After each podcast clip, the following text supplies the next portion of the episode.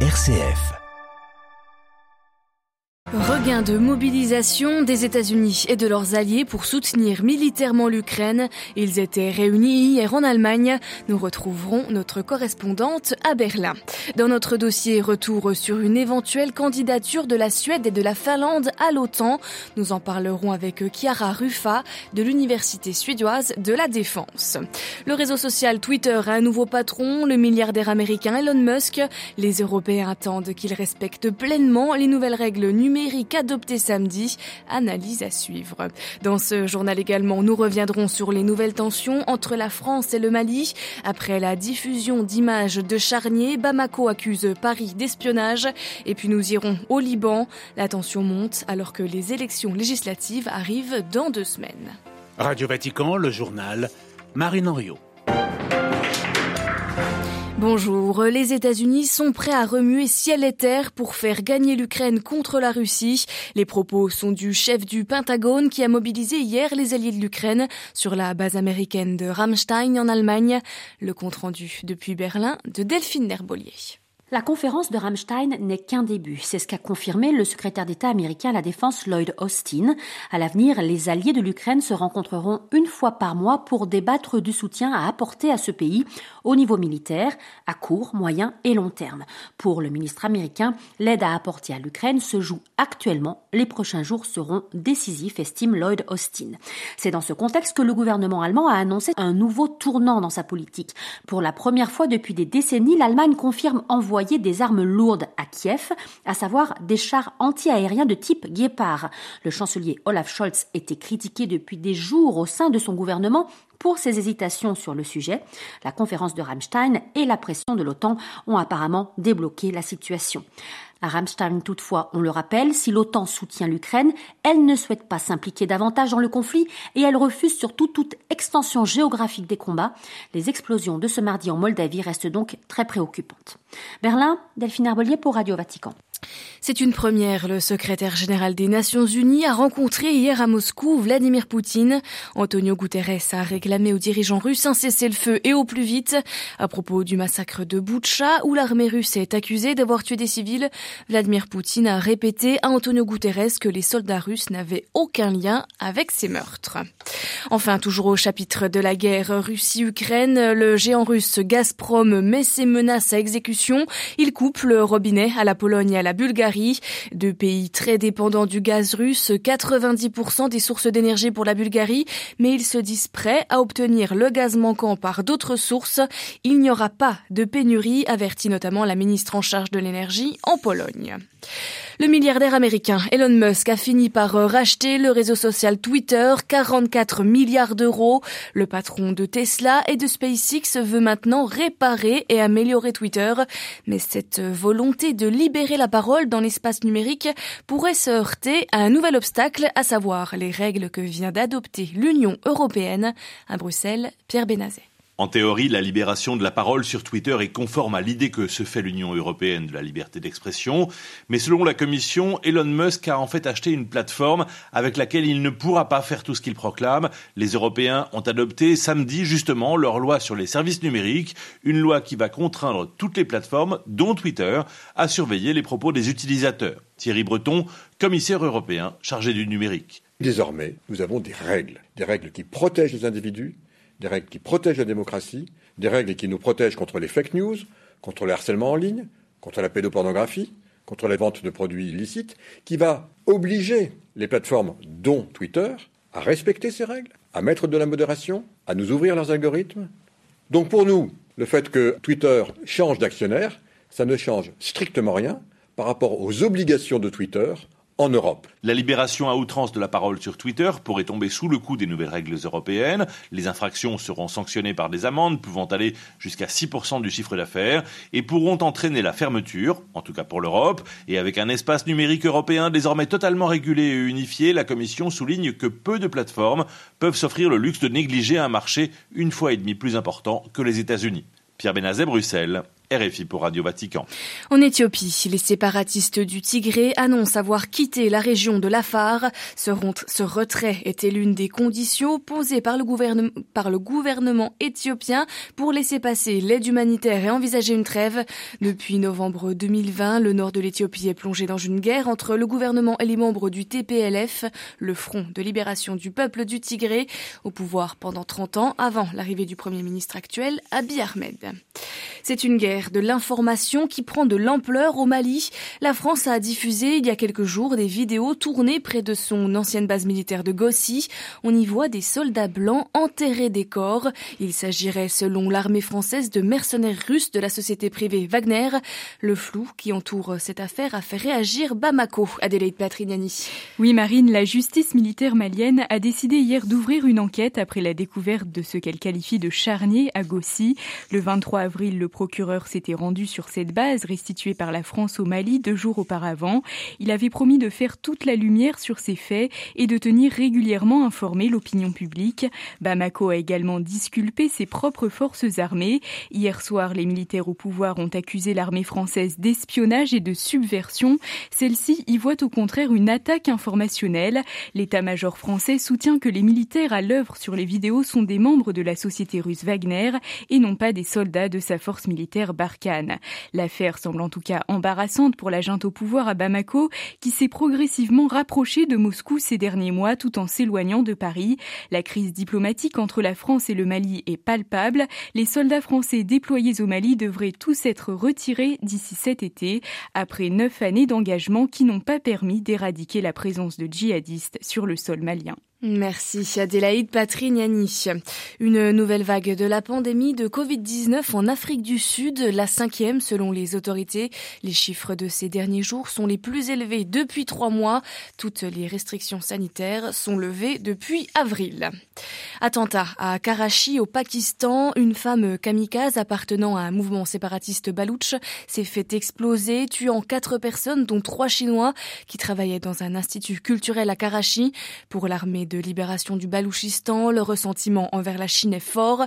Elle estime qu'elle mène de nombreux projets au Pakistan, mais que la population locale du Balouchistan, l'une des régions les plus pauvres du pays, n'en profite pas. Direction maintenant le Liban. À l'approche des élections législatives prévues le 15 mai, la colère des Libanais contre la classe politique monte et les incidents sécuritaires se multiplient alors que le pays est pris dans une crise sans précédent. À Beyrouth, Paul Ralifé. Le ressentiment des Libanais contre la classe politique accusée de corruption et d'irresponsabilité se manifeste sous diverses formes à trois semaines des élections législatives. Ce mardi, des dizaines de personnes ont protesté à Beyrouth contre l'examen par le Parlement d'une loi sur le contrôle des capitaux, deux ans et demi après le début de la crise économique et financière. Le texte n'a finalement pas été adopté faute de quorum. Lundi, ce sont des habitants de Tripoli, dans le nord, qui ont crié leur colère contre la classe politique lors des funérailles des victimes du naufrage d'une embarcation transportant plus de 80 migrants clandestins. Des tirs ont été entendus pendant les obsèques dans la ville, théâtre la veille de violents affrontements entre des hommes armés sur fond de disputes électorales. Dimanche, le ministre de l'Énergie Walid Fayyad avait été violemment pris à partie à sa sortie d'un bar à Beyrouth par des personnes qui lui reprochaient de faire la fête alors que les corps des disparus du naufrage n'ont pas encore été retrouvés. Quelques heures plus tard, de violents accrochages ont opposé deux clans adverses qui se disputaient le contrôle d'un quartier dans la capitale. L'armée s'est déployée en force pour mettre fin au combat. La colère des Libanais grandit à l'approche des élections législatives qui se déroulent dans un contexte de crise économique et politique sans précédent. Paul Khalife, Beyrouth, RFI pour Radio Vatican. Un aveu historique en Colombie, celui de militaires impliqués dans des massacres de civils. Plus de 100 exécutions en 2007 et 2008, présentées fallacieusement par l'armée comme des guérilleros tués au combat, des faux positifs qui étaient en fait de simples civils pour dorer le blason de l'armée colombienne. Nous avons assassiné des personnes innocentes, a reconnu un ancien caporal lors d'un procès inédit. Près de 6400 personnes auraient, auraient été exécutés entre 2002 et 2008. Le Le Parlement finlandais a entamé mercredi dernier un débat sur l'adhésion du pays à l'OTAN, l'Alliance Atlantique. Tout comme son voisin suédois, Helsinki s'inquiète de la menace russe depuis le début de la guerre contre l'Ukraine. Helsinki et Stockholm, et Stockholm, souvent présentés comme des pays neutres, ont en réalité déjà rompu avec la neutralité par leur adhésion à l'Union européenne et la Suède participe régulièrement à des opérations extérieures de l'OTAN. De son côté, Moscou tente évidemment de dissuader le Grand-Duché d'Helsinki de franchir le Rubicon et brandit la menace de conséquences à la fois sur des relations bilatérales et sur la sécurité européenne. En cas d'adhésion de la Finlande à l'OTAN, la Russie se retrouverait avec une frontière de 2600 km avec l'Alliance Atlantique. Mais les menaces russes renforcent l'opinion publique en faveur d'une potentielle adhésion. Nous en parlons ce matin avec Chiara Ruffa. Elle est professeure en études sur la guerre à l'Université suédoise de la Défense la Suède et la Finlande euh, ont euh, toujours essayé de cultiver beaucoup de euh, relations de, coopération avec des pays de l'OTAN. On participait à, à, des missions de l'OTAN, par exemple la, la, la, la, contribution de la Suède euh, à la mission OTAN en Afghanistan a été très importante. Et tout cela euh, a été une, un peu une politique, une doctrine en fait promue par euh, le ministre de la Défense suédoise, euh, euh, Hultquist. La doctrine Hultquist en fait veut dire on va coopérer avec tout le monde en espérant que effectivement on va être protégé. Seulement quand, quand la menace a commencé à accroître encore plus avec l'invasion de l'Ukraine. Et ils se sont rendus compte, bon, là maintenant, on a effectivement besoin de peut-être de réfléchir plus sérieusement sur devenir membre.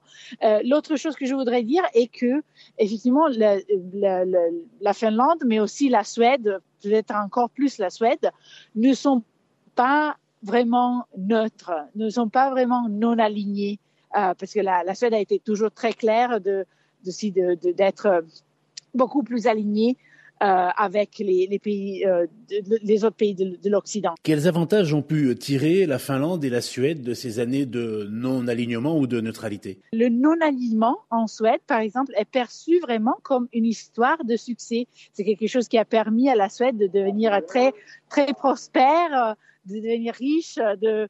Et donc, euh, c'est aussi à cause de cela qu'il y a beaucoup de, beaucoup de monde, surtout au sein du Parti social-démocratique, qui est au pouvoir en ce moment, partie d'une coalition qui ne voit pas l'idée de joindre l'OTAN d'une façon très positive. Avec euh, l'abandon de la neutralité de pays qui sont un peu la zone euh, tampon, euh, ne risque-t-on pas de se retrouver quelques années en arrière avec deux blocs directement face à face? Exactement, et avec toute une série de conséquences aussi très négatives, c'est-à-dire une militarisation qu'on est déjà en train de voir, où les, la, la Finlande surtout la Finlande, mais aussi la Suède, sont en train d'accroître énormément leur budget de défense. Il y a tout un débat sur euh, la question de euh, comment la Russie peut se positionner dans la Baltique. Donc, euh, ce qui va probablement se passer va être une militarisation de, la Baltique beaucoup plus que, auparavant. Mais en même temps, on, on, a un peu vu tout ceci s'évoluer dans cette direction dans les, dans les derniers dix ans, je dirais. Donc, c'est pas non plus quelque chose de complètement nouveau on a vu quand même, euh, surtout avec l'accession des pays de la Baltique, un mouvement euh, de, matériel, de navires euh, russes beaucoup plus fort dans la, dans la mer Baltique. Donc, ce, ce qu'on va probablement voir est encore un accroissement de cette militarisation. Et l'éventuelle adhésion de ces pays de l'Europe du Nord à l'OTAN peut-elle déboucher, par exemple, sur une extension du conflit russo-ukrainien? Je pense qu'il est assez improbable la situation que l'on voit maintenant est vraiment d'une armée russe euh, vraiment en difficulté. Donc, je ne pense pas que euh, ce qui va se passer est euh, un, une extension géographique du conflit. Au contraire, je pense que si effectivement la Finlande et la Suède vont joindre l'OTAN, cela pourrait un peu affaiblir la cohésion au sein des relations civilo-militaires en Russie, parce que ça montre quand même que cette stratégie de de euh, ouvrir un front euh, en Ukraine aboutit à une possible accession de, de ces pays euh, formellement non alignés à l'OTAN. Et euh, ça pourrait être vu un peu comme euh, une débâcle pour pour Poutine. Voilà l'analyse de Chiara Rufa, professeure en études de guerre à l'Université suédoise de la Défense. Elle était interrogée par Jean-Charles Puzolu et comme tous nos dossiers de la rédaction, cette interview est à retrouver sur notre site internet www.vaticannews.va.